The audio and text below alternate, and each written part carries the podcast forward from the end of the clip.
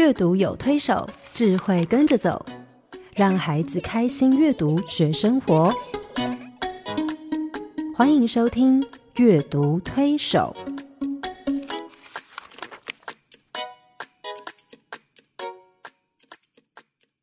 听众朋友，你好，我是黄乃玉。听众朋友，大家好，我是刘青燕，欢迎您再次加入阅读推手的行列。黄老师，有今天一开始呢，我想跟你讲一个故事。嗯，没有啦，我带了一本书来，我觉得这本书其实很有趣哈，是所以我觉得我们可以从这本书好好来思考一下我们嗯今天要谈的主题。对，呃，上个礼拜我们其实谈到品格教育的意义啊、重要性啊，然后怎么样做品格教育，什么是有效的方式。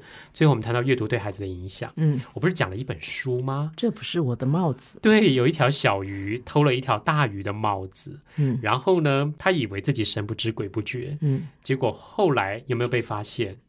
有，被发现了以后，结局是什么？它是一个啊、开放式的结尾，大家去猜，因为发生在水草里，没有人看见那个最后那条小鱼的结果是怎么样。嗯，好，那我觉得那个作者很有趣，因为那个作者呢，常常喜欢挑战我们的啊、每一个孩子或者大人的道德意识。嗯，他的几本书哦，嗯其实都是呃，乍看之下会让人家有一点忧心的。嗯嗯可是事实上，它呈现一个负面的行为，却让我们有很多面向的思考。嗯呃，这本书呢，同一个作者，嗯而且呢，讲的主题一样，帽子。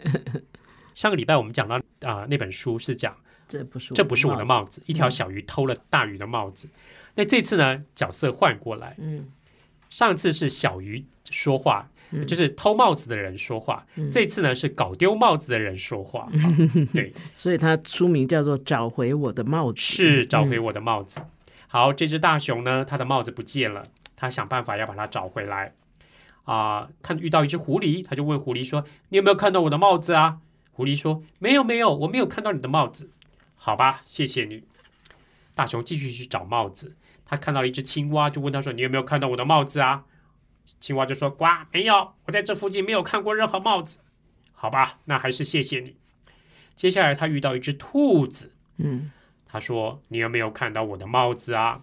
黄老师，这只兔子头上戴着什么？一顶红色的帽子。，对，所以字也是红色。他没有，你为什么要问我？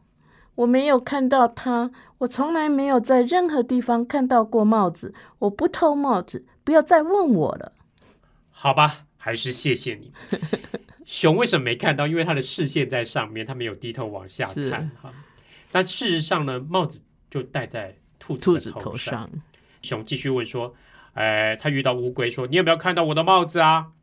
乌龟说：“我一整天什么也没看到，我一直很努力的爬爬上这块石头。”那大熊就那只熊就说：“那我帮你放到石头上好吗？”他说：“好，拜托你了。”接下来熊遇到一条蛇，他问他说：“你有没有看到我的帽子？”蛇说：“诶，我曾经看过一顶帽子，诶，蓝色的，圆圆的哦。”熊说：“我的帽子不是那样，那还是谢谢你。”接下来，那那个呃，熊又遇到一只球鱼，他就说：“你有没有看到我的帽子呢？”他说：“啊，帽子？什么是帽子啊？” 他说：“还是谢谢你。”熊呢就倒在这边，非常沮丧，他说：“没有人看到我的帽子，要是我再也没有见到它怎么办呢？要是永永远没有人见到它怎么办呢？哎呀，我可怜的帽子，我好想它哦。”这时候来了一只鹿，鹿跟他说：“你怎么了？”嗯，熊说：“我的帽子掉了，没有人看到它。”他说：“你的帽子长什么样子？”他说：“红色的，而且尖尖的。”哎，这时候他恍然大悟了，整个画面变成了什么？红色红色。他说：“有啊，他刚刚有没有看到他的帽子？有，在谁的头上？嗯，那那是兔子头上，兔子头上。于是他拼命的回头去追那只兔子，追到了。他说：‘你，你偷了我的帽子。’那只兔子啊，啊 一脸无辜哎。对，然后就跟他对看了很久，而且这两页都没有文字，对，两个人都互相对四目相视。对嗯对看了很久。你觉得接下来会发生什么事？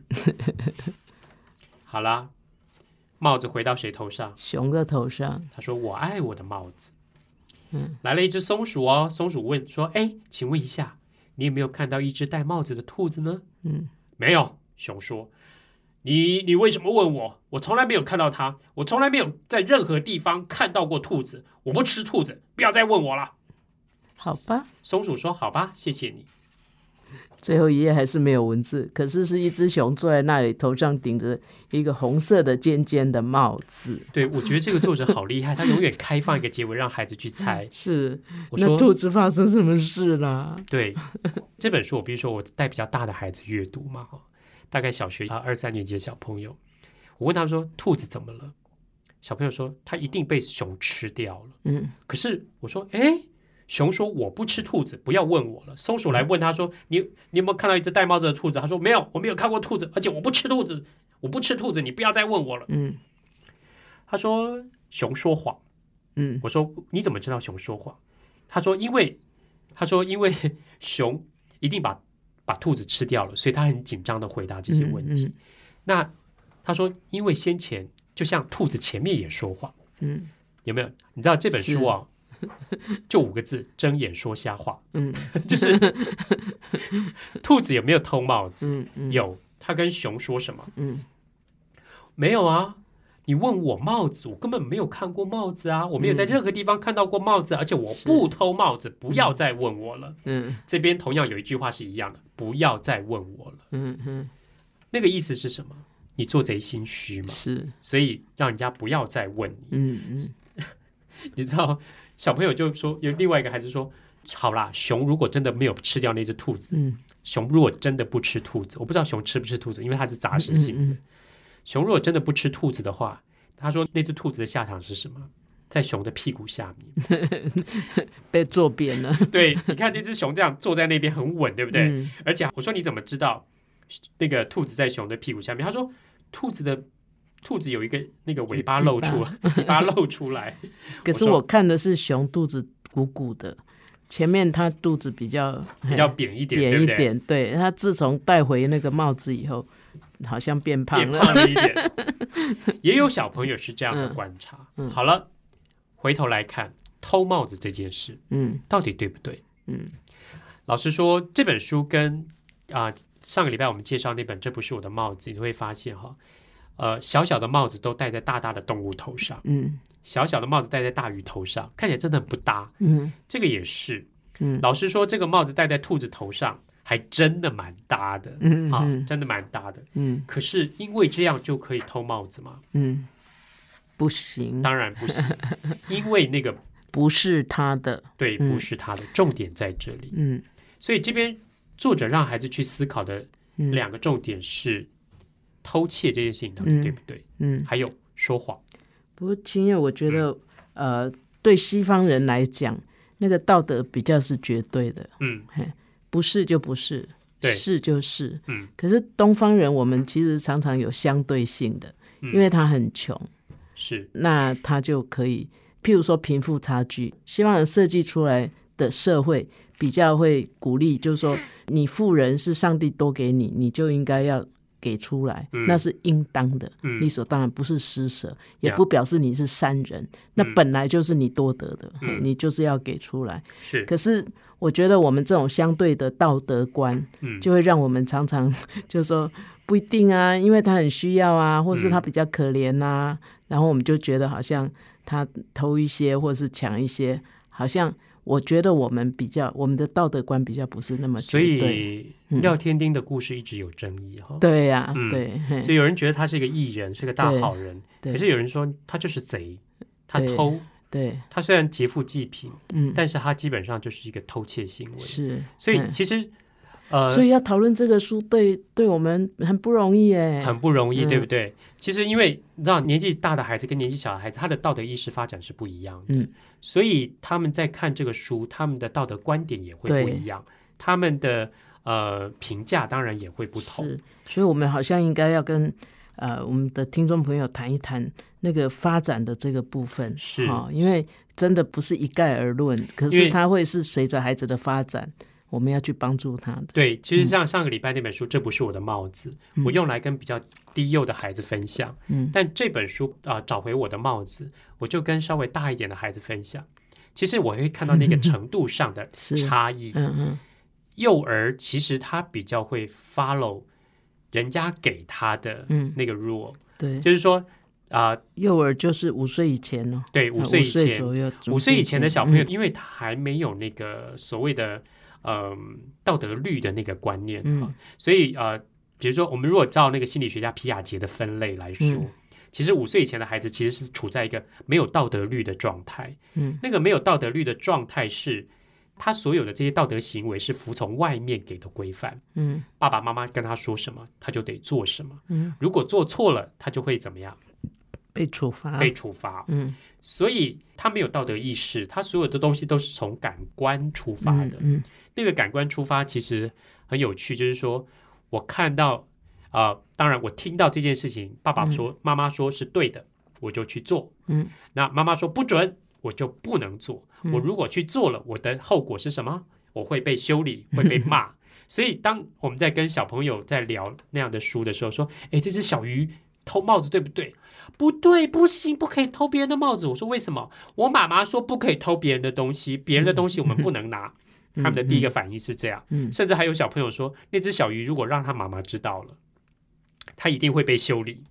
对，大鱼不修理你，鱼妈妈也会修理你。是，所以嗯。后来他们觉得那只鱼被吃掉是活该，嗯嗯。就是被大鱼吃掉的话、嗯。是活该的。嗯。所以因为这个就是他做错事情，然后需要被处罚，嗯。这个是五岁孩子的那个，因为他没有道德律的概念，嗯。所以他所有的呃行为都是从感官出发，嗯。而那个感官就很有趣了。嗯。他觉得，所以这个感官很容易受到什么情绪啊、喜喜好啊，对周遭别人的影响。嗯。比如说，他觉得呃，我很喜欢很喜欢某一样东西，他就是很喜欢某一件事，它就是一件好的事，是一件对的事。嗯。他不喜欢某一样东西或不喜欢某一件事，他就觉得那件事情是不对的。嗯。譬如说，包括人也是，嗯你知道五岁以前的小小孩哦，他很难分得出好人坏人。他就是说，呃，我喜欢你，你就是好人；嗯，我讨厌你，即便你再好，你都是坏人。或是呃对我好的就是好人，对我不即使好的，对，即使他给我的东西是去偷来的，嗯，对，那对我不好的就是坏人，对，所以你知道，我们家老太太很很难忍受我一个行为，就是我很喜欢跟那些幼稚园的小孩讲反话。嗯不要，比如说爸爸妈妈啊、还没有来接他们，我就说啊怎么办？爸爸妈妈一定忘记来接你们，他一定不要你了。你看，说不定他早就回家了，把你丢在这边。讨厌呢，对你是坏叔叔，对所有的大人觉得我是坏叔叔，嗯我其实试着用这样的方式来达到这不是我的帽子这种的效果，就是我要让孩子自己去思考我说的话对不对。如果有一个孩子就相信我的话哭了，那我反而会有点担心他，那我会安抚他说不会。但大部分四五岁的孩子就会开始意识说你骗人。当他这句话说你骗人的时候，嗯我觉得他的思考跟他的判断就出现了。嗯那这是我要达到的嗯效果。嗯所以其实很多小朋友在很多这种低幼的儿童在啊、呃面对这些啊、呃需要道德判断的时候，他们其实是需要，当然受他自己的喜好啊、情绪影响，身边的大人很重要。所以难怪哈，嗯我看有一些小小孩在被大人处罚之后，我就会靠过去问说：“你知道刚刚为什么妈妈骂你吗？嗯或是为什么罚你站吗？”嗯他就说：“我知道。”我说：“为什么？”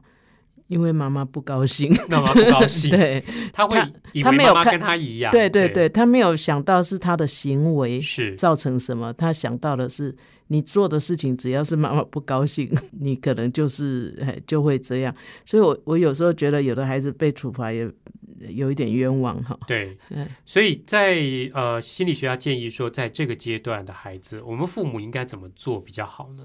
其实就是要明确告知嗯期望。嗯就是说，妈妈希望你这样做，嗯这样做是对的，嗯这样做是好的。嗯然后很重要的另一个重点是，爸爸妈妈必须做给他们看。嗯也就是说，这件事情呃是不对的，所以爸爸妈妈不做。嗯那妈妈这样做呢，是因为这件事情是对的。嗯然后啊、当然还有一个避免负面影响，嗯避免负面影响。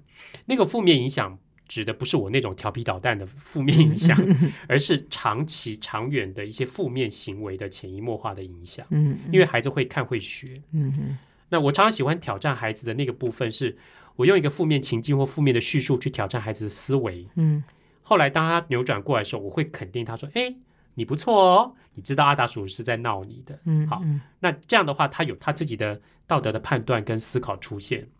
但是这个负面影响是长期的生活生活上呃潜移默化的负面影响。嗯。然后之后我们要鼓励小朋友去实践嗯。这件事情很好哦，你去做，然后我们鼓励他，嗯。肯定他，赞美他，这样强化他对于这个行为、这个道德行为的表现，嗯。这样他其实就会越来越勤，越来越去塑造他，从这个部分去塑造他的道德意识的发展。诶，经验那个刚刚在讲幼儿这阶段，你给我们带来什么书？举个例吧。嗯，对，其实很多幼儿的书就是在呈现孩子这个状态，就是说他其实还没有什么道德判断的那个意识啊、被养成，所以他会觉得凭自己的喜好、凭自己的感觉去做出一些事情哈、有一些表现行为。那这个时候，其实你在这些故事里面就可以看到家长扮演的角色是什么。嗯那这本书其实就是一个很典型的例子。这本书叫做《好想要一个洋娃娃》，好想要一个洋娃娃啊！嗯老实说，跟我们前面谈的两本书啊、呃这不是我的帽子，嗯把帽子找回来，嗯都是同样的议题，嗯都跟不当占有有关。嗯好，好想要一个娃娃。好了，兔子小可呢，很惊讶的站在草原中央，他看到树桩上有一个洋娃娃，他说：“哇，好棒哦，有一个洋娃娃耶！一定有人忘了带回去，所以他就想说，我想抱一下看看。”嗯，好了，这一抱不得了，完了，他舍不得怎么样放下放回去。了。嗯他想说，那借回去玩一下下好了。嗯于是他很高兴的回家了。那妈妈就当然会第一个质疑说：“哎，小可，你怎么手上有个洋娃娃？”小可就说：“这个我我跟人家借回来玩一下的。”好了嗯，说谎了哈。嗯啊，妈妈就说：“哎，你已经交到朋友啦，那真的很不错啊。”小可说：“呃呃，是是啊。”好了，接下来小可就带着那个娃娃一起出门。他以前都自己一个人玩扮家家酒，现在有一个小娃娃陪他。他以前自己骑三轮车，现在也有个小娃娃，他可以载着他到处玩。晚上呢，他都是自己一个人睡觉，现在有个娃娃陪着他一起睡觉。嗯，所以他越来越觉得这个娃娃是就是什么，就是他的。就是他的了。嗯所以他根本压根不会想到要把它放回去。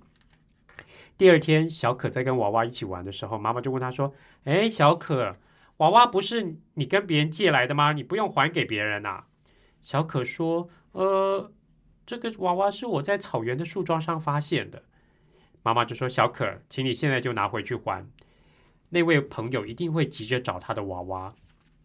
小可被妈妈这么一说，你觉得他的反应会是什么？拿回去还吗？不会。非常矛盾的行为。一，他拼命的冲向树林，嗯，他知道他应该要把娃娃怎么样还返回去。可是他嘴巴在讲什么？不要不。要，我才不要嘞！小可一边哭一边跑开了，然后不知不觉的，他来到了树桩附近。没想到，在那里他听到有有一个人在哭，嗯他那边哭，发现是一个年纪跟他差不多的猪小妹。嗯猪小妹说：“我最宝贝、最宝贝的娃娃到哪里去了嗯？”就在这个时候，小可的心抽痛了一下下。嗯过了一会儿，猪小妹离开了，嗯小可就紧紧抱着娃娃，然后不停的掉眼泪，不停的掉眼泪真是。天人交战啊！是，你觉得他最后会怎么样？放回去。对，当猪小妹走远以后，小可就悄悄的把娃娃放回树桩上，然后跟他说再见。嗯第二天，小可又来到草原上，哎，他发现娃娃不见了，树桩上留着一条雪白色的木素花编成的项链。嗯，哎，这个项链是谁留下来的 猪小妹。呀？最后一页封底告诉你了，嗯猪小妹留下来，她为了谢谢这个换回娃娃的人、的嗯人，所以她就留了一条项链在那边。后来他们两个就变成好朋友，嗯就一起玩扮家家酒，一起玩那个娃娃。嗯其实，在这个故事里面，小可就是非常符合我们说的五岁以前没有道德律的那些啊、孩子的阶段哈，嗯因为他的行为完全凭自己的喜好决定。嗯我喜欢那个娃娃，嗯，我很想要那个娃娃，于是呢，他就把它占为己有。而且他也不算抢，我也不算偷，那只是放在那里而已。对，好了，捡到，但是是呃不合宜的占有，嗯嗯也就是说那个不属于他，对，他捡到。好了，今天捡到是娃娃，但是如果我想哎，不过有的大人会教小孩 “Q 掉的力耶”，是。捡到就你的，所以这个教导真的要很小心。小心，譬，如说，如果他今天捡到的不是洋娃娃，而是二十万台币，嗯，如果他捡了二十万台币，也许孩子没有什么道德嗯意识，说：“妈妈，我捡到一个包包，哎，带回家。”妈妈一发现，哇，二十万在里面，妈妈就会怎么样去拜财神爷，呀？如果在这个当下，家长把这个钱收下来，说：“哇，你干了一件好事，捡了一大笔钱，我发了横财，好了，收下。”你收你两万块，送你两万块，以后这个孩子可能他发展出来的道德意识是什么？我只要捡到的东西都是我的，对对，呃我想很多小孩在这个嗯时候就混乱掉了，是。嗯所以呃，我们刚刚提到说，在这这个部分啊、专家们是建议父母要以身作则是非常重要的一件事，嗯。因为孩子还没有发展道德律，他会把父母的行为照单全收是的。是，对，不管你做好做不好，嗯。所以。呃我上一集有讲到，我那个朋友在主持活动的时候，大家嗯父母啊带着孩子来抢东西。嗯。我想孩子以后遇到这样的状况，嗯，他就会拼命的去抢，对，嗯，嗯。拼命的去抢，去占便宜，去贪一些嗯嗯。小东西。是，那这个其实跟呃父母的教养真的非常有关系。嗯像故事里面这个这个小可的妈妈嗯说：“你把娃娃还回去。”嗯很明确的告知他的期望，嗯就是说我的期望是你把娃娃还回去。小可虽然知道妈妈说的是对的，可是他嘴巴非常不愿意，说我不要，但是他还是往那边去，然后把娃娃还回去。而他当然得到的结果是好的，他多了一个朋友，然后他们一起分享这个娃娃，一起玩。那这个对孩子来说，其实就是一个正向的鼓励，嗯嗯。鼓励他去实践嗯。这样的行为。嗯嗯。对啊，所以其实大人要很小心，如果他今天去还的时候刚好被别人看到，就说啊你是小偷，你是小偷，嗯。我觉得那对孩子伤害很大。很多时候我们看孩子还是要看他的动机啦，是，对，然后对不要随意的扣他帽子。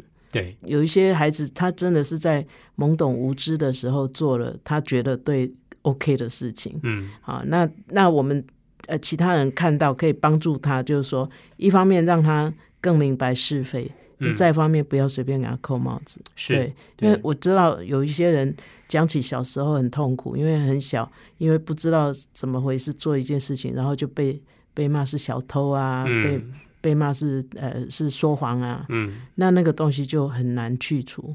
我觉得大大人真的，我们了解，就是说，其实五岁以前，你看到他的任何行为问题，第一个，呃，反躬自省，对，是不是嗯我有什么让他看到他学是模？仿？嗯对，那再一方面就是正正面的告诉他这样是不对的。对，我想孩子嗯慢慢就会建立他自己的这个道道德观。嗯是对，所以他大概必须要到呃五六岁以后进小学以后，他才开始会有一些道德律出现，而那个道德律其实是到了五六岁以后，他会进入到他律的阶段。嗯那个他律的阶段就是他的道德行为呢，其实是受到行为结果的影响。这件事情其实很有趣，就是说，嗯、他们对于好坏的想法跟观念其实是相对的。嗯也就是说，我今天做了这个行为，A 行为我被处罚了，那我就会知道说 A 行为是不对的。我今天做了 B 行为，得到了好的结果，他就觉得 B 行为是对的。所以他如果说谎得到好的结果，他会觉得说谎是对的吗？对，，说谎 没有被拆穿，嗯而且他得到好的结果，得到他要的东西，嗯他没有被处罚，什么，他就觉得哎，说谎是一件行得通的事，嗯，是一件聪明的事，是一件聪明的事。那如果说他说实话被处罚了，嗯。他以后就怎么样？不要说实话，就不说实话了嗯不要那么白目了。他是用 对，他是用行为结果来衡量他的行为的对跟错。嗯也就是说，这个小孩子如果考试作弊了，他得到高分，没有被老师处罚，那就会觉得，哎，我下次还可以再作弊，然后我可以，也许他越越来越厉害，越来越厉害。嗯但是如果这个孩子作弊了，他被处罚了，他就知道这件事情不对，嗯所以他是从行为结果来看他的行为。嗯那这个东西其实对对孩子来说，就是呃，我们要让他了解那个因果关系很重要。嗯也就是说你，你种了什么因，嗯会得到什么果。嗯如果他种了这个因，不是得到该有的结果的时候，他就会去做关联了。嗯嗯那个关联性的思考一建立的时候，嗯，那接下来他的道德意识就会往那个方向去发展。而且你要帮助他，不要只看到当下的结果，嗯，而是 eventually，是，对，到最后还是会怎样？啊，你太阳就是说，你只要做过的事情都不会呃暗处做的事情都会被看见的。对，我我觉得要让孩子有这种，因为有时候我们是立即看到嗯。结果是立即，是。嗯，对，所以其实我觉得这个在这个部分啊、父母的教养其实要非常小心，嗯。因为我常常会碰到很多那种小孩在抱怨说，妈妈跟我说不可以说谎，可是他却叫我说谎。嗯，好，然后呢，呃，我甚至碰过一个例子是这样，就是呃，有一个小孩跟我抱怨说，那个阿大叔，你不是说不可以说谎吗？那为什么妈妈叫我说谎？我说嗯什么、怎么回事？他就说，有一天他在家里面吃完晚饭，妈妈在洗碗，那就突然有一通电话来了，他就接了，就是有一个阿姨打来的，嗯嗯那他就跟他妈，他说：“哎，妈在不在？”他就说：“妈，电话。”这样，就他听到那个厨房那头问说：“谁打来的？”他说：“是某某阿姨。”他就妈妈的第一个反应是：“你跟他说妈现在不在家啦。”好，嗯哼你知道他就傻住了。嗯你知道他在他就傻住了。第一个，他想到说，他以前说谎会被处罚，嗯可是现在妈妈却却怎么样要他说谎？嗯那我觉得其实我我还蛮感谢上帝的是，他在我的班上，在我的读书会里面，我常常鼓励他，我们常常带他思考，他是一个会思考的孩子。我当下就问他说：“那你怎么办？”他做了一个非常有思考性的回应，他说：“他电话就拿着说，某某阿姨，我妈妈现在不方便接电话，嗯。等一下我叫她打给你。嗯”她就把电话挂了，嗯嗯，很高干的。希望那个阿姨没有在电话里面听到她妈妈的嘶吼。但是我觉得这个孩子非常非常有他的判断，跟他非常高干的回应是：嗯。第一个，他把这个球推回给这个责任推推回给妈妈，说你打不打给他，那是你的责任了。嗯。他解第二个是，他也解除了他自己的危机，嗯。就是道德道德困境的那个危机。嗯。是。所以其实在这个阶段的小孩，他其实判断的是嗯。是那个呃行为的结果，去推断这个行为的正当性。嗯。因为七到九岁的孩子，他也慢慢发展出一些自我以外的概念，就是包括人际关系，他开始会留意别人的感受，然后呢，他也会去关心别人的需求，所以同才对他来说是很有影响力。嗯嗯对他会看到同才上的需求，他会去协助他，去帮助他。所以，其实在这个部分呢，我们就要帮助孩子去思考，你怎么样去啊、当然，我们要让他了解因果关系之外，我们也要让他去建立好的，呃，对他有帮助的人际关系。嗯嗯而那个对他来说的道德意识发展，其实是一个比较有正向影响力的部分。嗯，对，嗯，对对啊，，其实我们常常教孩子说实话，嗯，可是其实我们自己都会从生活里面发现，有时候说实话也会被处罚的。是的，你明明就不应该说，嘿说实话，不见得有好结对果。对对，然后很挣扎，嗯可是又得说实话。嘿所以圣经讲的很好嘛，用爱心说实话。嗯，其实有了那个爱以后，啊，我们真的就会啊、也比较有智慧啊、对在说实话的时候，不是那种白目的实话。是，不要，你提到一个非常重要的一点，就是呃，对，说实话这件事有没有爱心哈？嗯嗯。那你看小朋友很多因为说谎被处罚，他他也许是理所当然，嗯。但是如果说实话这件事情也被处罚的时候，他就会有困惑了，嗯。或者是说实话这件事情没有得到他预期的好的结果。嗯。我说实话了，我坦白了，嗯。可是你知道，我曾经跟小朋友讨论过呃说谎这件事情，有一些孩子坚持说，你说谎还是不可以跟爸爸妈妈承认。嗯，我说为什么？他说承认你一定会被处罚。对，嗯那我从他的回应我就知道父母怎么看待这件事。嗯我问他们说，你说谎自己承认比较好，还是说谎被揭穿比较好？嗯他们会说自己承认比较好。嗯有的小朋友说自己承认，这样惩罚比较轻。嗯你被揭穿的话，爸爸妈妈会生气，然后会大大的处罚你。可是有一些孩子就是一直坚持说你不能讲，你讲了以后你还是会被处罚。嗯嗯好，嗯那我想如果父母我们是这样看待孩子说谎这件事，或说实话这件事，无形间我们在帮他塑造出一个负面的。对。我真的是，哎，小孩也不容易啊。我们是怎么长大的？是，我是在想说，可是大人之间也有一个习惯，就是说嗯你不能道歉。你如果说我错了，嗯。那你就没吃不完兜着走。嗯，所以你会看到，其实我想小孩身边的这种例子太多了，就大人硬熬，嗯，明明就错了，自己嗯。心里也知道是错了，是。所有的人众目睽睽都看到这件事是错的，可是嗯。你就是不能认错，对。因为你一诚实呢，嘿，好像你就是错了。对。我我觉得，哎呀，这当然小孩真的很辛苦，大人也不 容易啊。是，我觉得这个例子实在太有趣了，所以我我想有一本书啊、嗯其实正好就在呈现这样的议题，甚至嗯呈现这样的道德困境，让孩子好好去思考一下。嗯嗯我们先休息一会儿，再来分享这本书。好，为什么从来没有人来过大熊的家？那小老鼠为什么千方百计要闯进大熊家呢？完全对比的两个人又如何成为好妈鸡？让我们听听金钟奖主持人七燕老师怎么说。古典音乐台阅读宝盒独家订购专线：零四二二六零三九七七。各位听众。听到这里会不会觉得哎呀好辛苦哦？为什么这一年都要谈品格？因为 你会觉得，其实孩子，如果你今天能够，你家里能够教养出一个，就是他呃行为很端正啊，嗯那个已经真的是很不容易的事情。嘿，啊那个呃，这个中间他要经过很多的是非判断哈、嗯然后我们大人当然也是首当其冲面对这个挑战的人。是嘿，其实。教养一个孩子，我们自己也是再一次审视我们自己成长过程中有一些什么 missing piece 哈。其实我们如果能够愿意努力的啊、呃做一个更好的人啊、那我想呃帮助孩子这件事情，对我们应该是最直接有益的。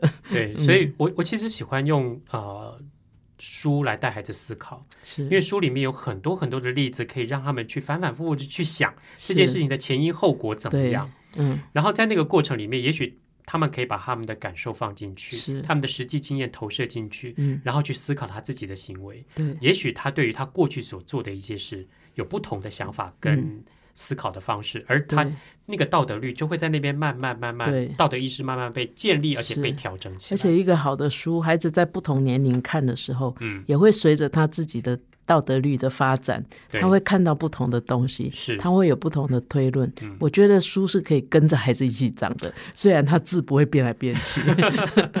我要跟着我们一起长。是我自己每个年龄阶段看，比如这本书十年了，十年前跟十年后看，嗯我的感受跟体会也还是不一样。是吗？我们现在呃，我在录音室看到呃，啊这本书超过十年了对，叫做用爱心说实话。是因为我们刚刚提到，呃，比如说谎这件事情，嗯就是啊、因果关系。如果孩子因为说谎而受处罚，嗯他会知道说谎不对。嗯可是因为他如果说实话，也得到不好的结果，那他就会开始在中间陷入道德困境。嗯那我到底该怎么做？嗯那故事这个小女孩完全呈现这样的一个状态。嗯，啊、我想这本书应该很多大人都很熟悉。是嗯，因为这本书卖的非常好啊、用爱心说实话，这本书其实的书名是从圣经里面出来的。嗯嗯好，故事里面的小女孩丽丽呢，有一天急急忙忙跑出去玩哦。可是这个时候，妈妈在门口叫住她说：“喂，丽丽，老领班喂了没？”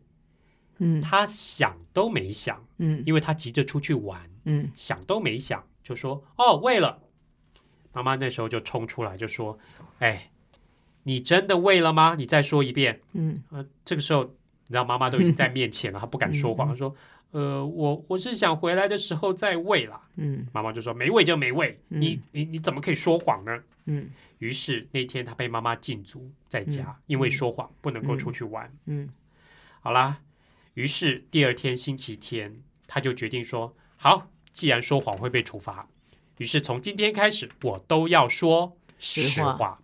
他想说谎会被处罚，嗯，那我说实话总会有好的结果吧？是结果错了，为什么？嗯那个礼拜天，他去教会参加主日学，一到教会就看到他的好朋友露西被所有的小朋友包围在一起。嗯所有小朋友就说：“哇，露西，你的衣服好漂亮，你的新衣服好漂亮，搭配你的新帽子，真的漂亮的不得了。嗯然后丽丽走过去看了一眼，就说：“嗯，你的衣服很漂亮。哎，可是露西，你的袜子破了一个洞。哎，好啦，那天主日学要放学回家的时候，本来他们两个都一起回去的，嗯，可是丽丽跑去找露西说：“露西，我们一起回家吧。”露西说：“我不要。” 他说：“为什么？”他说：“你故意让所有的人发现，嗯注意我的袜子上有一个破洞。”嗯，丽丽说：“没有啊，可是可是那我说的那是真的啊对啊，我说的是真的啊，是实话啊。”嗯好了，他就很沮丧的回到家。第二天上学的时候呢，他跟着一群朋友一起上学。那他的一个同学小薇就问他说：“哎，丽丽，你的地理作业写好了没？”丽丽说：“很简单，我一下就学好了。”小薇就说：“哎，我觉得很难呢，我到现在都还没写。”好了，一上课，丽丽就迫不及待跟老师报告实话。哇，就举手说：“老师，老师，报告老师，小薇没有写地理作业。”大嘴巴，小薇就很生气的瞪他一眼，说：“你这个大嘴巴！”好了，吃饭的时间，丽丽又说了更多实话。她让大家想起黛西在圣诞节表演的时候忘了台词，然后在大家面前痛哭的事。她也告诉大家，安安偷摘史小姐家树上的桃子，挨了一顿打。她还告诉全班同学说，阿德没有钱吃午餐，就跟老师借钱的事。结果放学回家的时候，几乎所有的同学都不理她了。那真是天怒人怨啊！是激怒了大家。回到家的路上呢，他经过了白太太家，白太太就很高兴的在那边啊、乘凉扇扇子。他就跟丽丽说：“丽丽，你看我的院子怎么样啊？你觉得我的院子漂不漂亮啊？”丽丽说：“你的院子哦，杂草乱七八糟的，你根本都没有整理嘛，你的院子好乱哦。”白太太非常生气的走进屋里面，说：“哼，要你多嘴，要你多管闲事。”丽丽说：“是你问我的呀。好，我只是实话实说。”嗯就那天回到家的时候，他就非常沮丧。妈妈就问他说：“为什么？”丽丽把这些事情告诉妈妈，妈妈就跟他说：“哎，你当然是说了实话，嗯但是你知道吗？有时候说实话的时机不对，方法不对，或者是说的理由不对，可能会让人家很伤心。嗯但是呢，如果你会用爱心说实话，就永远不会错了。嗯你在你的实话里面要用甜甜的爱心去调味。嗯，好了，丽丽听了似懂非懂，她就出去喂老领班。喂老领班的时候呢，他隔壁的那个阿姨华小姐就走过来，就说有点嘲讽她说：“喂，你们家干嘛还留着这只老马？它一点用都没有啦！你为什么还留着那只马，还喂它干嘛？”丽丽听了就很生气，说：“对，它虽然是老马，可是它是我们家的一份子，你怎么可以这样说它嗯，？”华小姐说的是实实话，可是这次换她怎么样？听得很扎心很，扎心，很不舒服。所以她这个时候妈妈说的那些话，她就明白了。第二天上学的时候，他就好好的跟小薇、跟每个同学道歉，他也跟露西道歉。嗯之后呢，放学回家的时候，他经过白太太家的花园，他看到白太太在那边整理花园，他也跟白太太说：“白太太，如果昨天说的话伤了你的心，我真的很抱歉。”白太太也就回答说：“莉莉，其实你说的很对，这个地方真的有点乱。嗯那你愿不愿意帮我整理呢？” 莉莉说：“好啊。”于是他拿了锄头，拿了铲子，就跟着白太太一起整理他的花园。嗯整理完了以后，他就说：“喂，白太太，现在这里看起来真的很不错耶。嗯”白太太说：“对呀。”那这句话就真的是用爱心说的实话了。嗯嗯我想故事里面的这个丽丽，她面对的道德困境是什么？说谎被处罚，嗯，可是说实话被讨厌。对，被讨厌。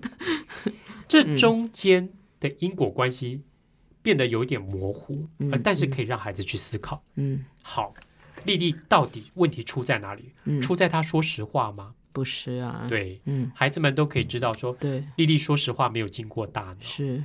不过我想这个不管是说实话，还是譬如说孝顺啊，或者是对朋友讲义气啊，是，其实真的，如果不是回到爱心的话，其实那件事情就有时候会变得很可怕，是啊对不对？嗯因为我们常常呃，譬如说有一些人他有孝行，嗯，那我们就说他很孝顺。可是如果是为了沽名钓誉而去，嘿，就说哎，我我父亲生日我办了一百桌的那个呃流水席，让这嗯些，那你是沽名钓誉还是真的是孝心？对，哈，嗯，我我常常觉得我们社会有时候表扬的也是一些沽名钓誉的事情，而不是因为真的那个看得见呢、啊。对对。嗯所以我觉得回到是爱心，你如果是出于爱嗯为父亲做这件事情，我觉得那个果效是很不一样，而且对你这个人的呃品格的成长也会很不一样，嗯哈、所以我我常常觉得我们社会有时候其实 整个的那个呃这个品格哈、嗯，其实还是还真的很有待努力。是啊，哎我我我跟小朋友在念这本书的时候，呃，讲这本书的故事的时候，我故意啊、呃提出几个嗯状态，让他们去看看这样的话是不是有爱心。然后，嗯如果这样的状态，你要用有爱心的实话去说，怎么说？嗯譬如说，你如果有一个很好的朋友，很胖，嗯可他很爱吃鸡排，嗯放学回家的时候，他很胖哦，他就又买了一个鸡排在吃。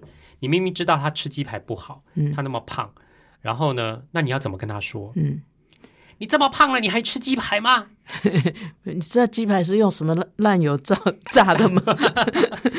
还是你要怎么说？嗯有的小朋友就会说，如果说你跟他说你那么胖了，你还吃鸡排，你是伤了他的心。这句话是实话，嗯但是是没有爱心的实话。那我就说，那如果有爱心的实话要怎么说？有个小朋友说用暗示的，我说怎么暗示？他说，嗯、你知道一块鸡排的热量有多少？然后说，你知道鸡排很油诶，它吃了以后对身体不太好。我妈妈说，我们尽量不要吃这种东西。嗯，也许用这种比较正面的话去提醒他，嗯嗯嗯委婉一点。委婉一点。那我觉得孩子在这个故事里面，他当然可以看到那个呃因果关系，是，但是我觉得。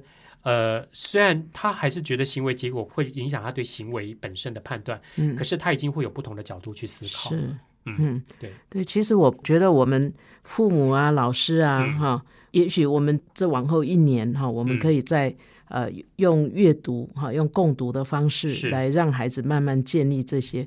可是我觉得我们整个的环境哈，嗯有时候说真的，对我们那个 前面做的那些功劳哈，都会很容易一极具摧笔勾销。毁力。对，譬如说，呃，明明就是你做了很不好的产品，害了很多人，嗯可是呢，那个新闻，对不起啊，新闻系的，嗯就是说在媒体上，他就会讲说，呃，这是因为他家祖坟怎么样，嗯所以他才发生这些倒霉的事。是哎，我都觉得说，嘎潘因那多谁？对，那那你意思是说，他如果他家风水好的话，他干什么坏事都 OK 吗？嗯我每次看到这种新闻，我就会很愤怒。嗯，我觉得我们以后应该要全民一起来。如果有这种关系根本就是不对的。对，我觉得有这种烂媒体呢，我们应该每个人就打电话去，就说你嗯不要再这样讲了。真的，任何坏事，就说哎，他今年运气不好，嗯，那我们怎么教孩子道德啊？对啊，有什么什么什么因果呢？嗯对我，我觉得哈，这个媒体真的有时候，那我们大人可能听了就就过去，可是有时候孩子他也是受到这些影响的。对啊，所以黄老师你这样一讲，我们好像我们的社会好像一直处在无虑阶段。对对对对，然后 倒回去了，完全因为比如说这些商人做出这些不好的东西，嗯。完全是为自己的利益着想，为他的喜好着想，为了住豪宅。为了他有更大的利 润，嗯所以他为了他的喜好去做这件事情，他并没有考虑到行为的后果。对。那这个跟五岁小孩有什么差别？对对，对，五岁小孩五岁小孩至少天真可爱。是，然后如果他今年五十岁，他还做这样的事情，对，其实就是可恶了。对。对，所以我们要帮助孩子去建立他从无虑的阶段对。到他律，别人来约束他。我觉得最终的目的，我们希望他可以自律，对也就是说，他可以心悦诚服的去遵守一些大家有的共识跟规范，是让他去达到这个社会或者是环境所给予他的一些基本要求。是，那这个时候，他如果说呃孩子，比如说十岁以上，他可以达到这样的阶段的时候，他对于行为的判断就是用动机来判断，而不是结果了。嗯哼，这件事情我的出发点是好的，嗯那我做这件事情可能就是对的。嗯我这件事情出发点是不好的，即便它是一个好的结果，那它也是一件不对的事情。对对，嗯所以我想做任何事情，如果我们可以从动机去判断的时候，我们的道德观跟道德意识其实就比较成熟了。对呀、我们就觉得要不然也连黑心的人都可以再拿良心做一个对，旗帜，真的是令人不知所措。这是很不耻的行为。就是说，如果这些商人他用他的动机来衡量他的道德行为的结果的时候，嗯他知道说，我不能因为我要多赚钱，比如说我就做了这些不法的或者不不健康的商品，嗯然后来达到我要赚钱的结果。嗯他如果一开始有这样的动机，那他就不会这样做了。嗯嗯但一开始他的动机是什么？嗯我要赚钱，不择手段的赚钱，嗯嗯我要住豪宅。好了，嗯那他做的行为就是不会有偏差的。是，对而且这中间你也看到，啊，我我觉得真是高攀跟他多少那大人也是在互相，我不晓得他那个油是有问题。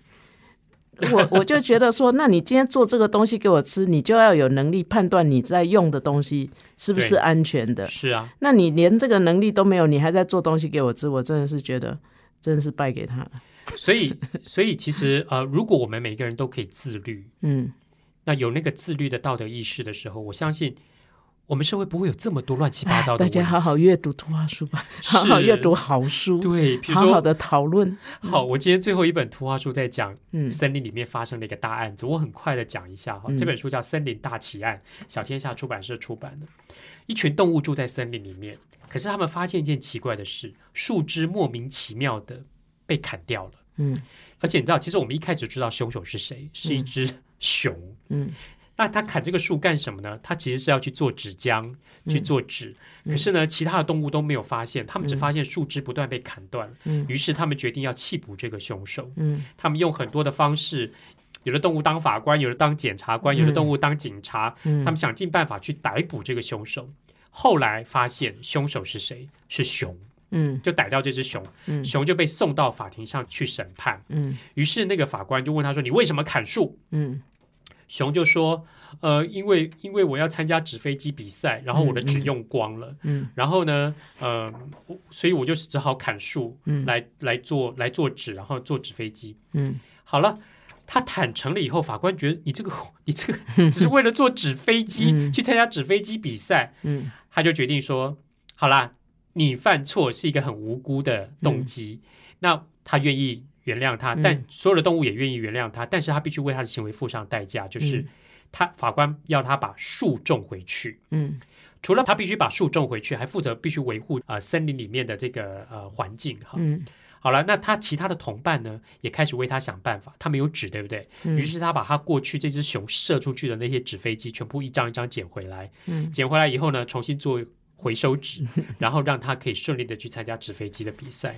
对，所以这个地方其实是用动机去看待了，所以熊做这件事情的动机，嗯。对，当然不是一个虽然行为结果是错的，但他的嗯。动机其实是一个起码是一个无辜、比较善意的动机。嗯。于是大家动物愿意原谅他。嗯。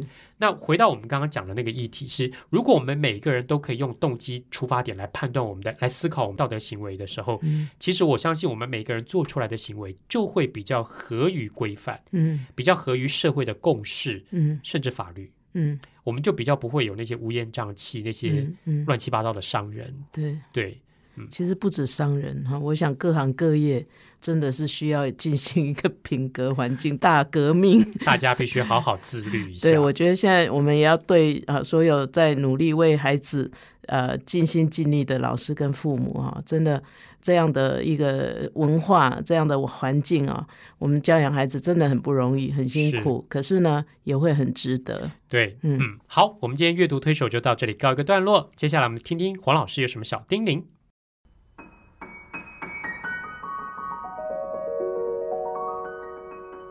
老师的阅读小叮咛。